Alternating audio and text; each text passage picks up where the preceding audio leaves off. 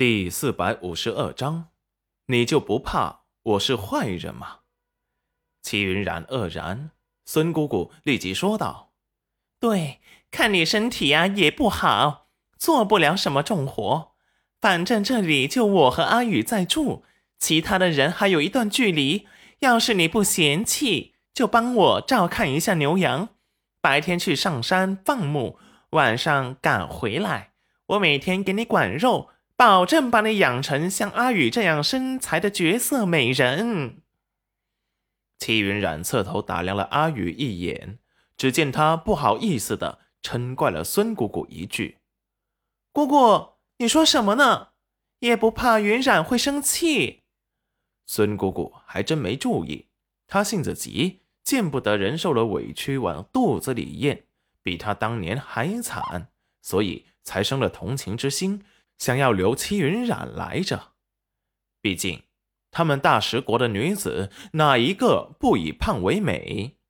丰腰翘臀、大长腿、仪态万千、珠圆玉润的，就是戚云染这种干瘪的身材，就像是长期在家里被虐待、没吃过肉似的。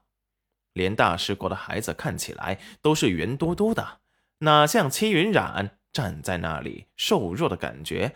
像一阵风就能吹倒似的，读取到了孙姑姑的内心，齐云冉哭笑不得。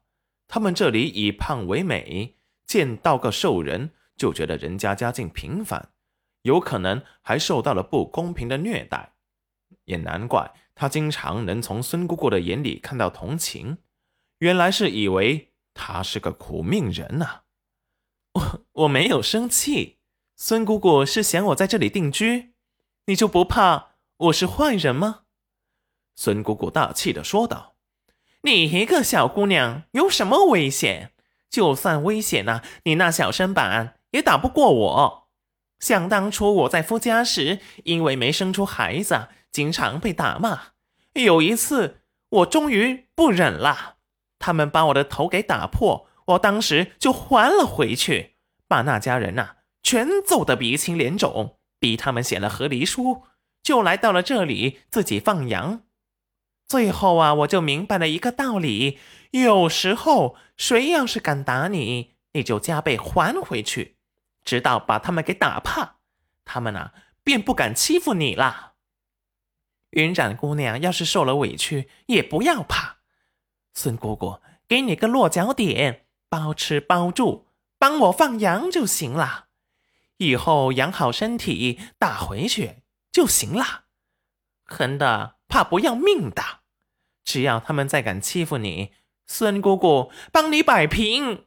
齐云冉感激的笑笑，谢谢孙姑姑体谅。不过以后我要是真的无处可去了，就来你家，到时候还请你收留。不过我喜欢自己报仇，再过两日我伤就好的差不多了。我要去找回家的路了，说不定家里的人早已等急了。啊，这样啊，你还有家人呐？我还以为你和我一样无家可归，我们一起有个伴呢。孙姑姑不好意思的说道，神色之间又有些不舍。说实话，她经过夫家的事情后，本来就不会相信一个陌生女子的。可是看着他那跟他一样当初被夫家赶出来的瘦弱身板，立即生出了同情心。看到他，就如同想起了他嫁入夫家多年受的委屈，心底暴怒，才有了想要改变云染姑娘的念头。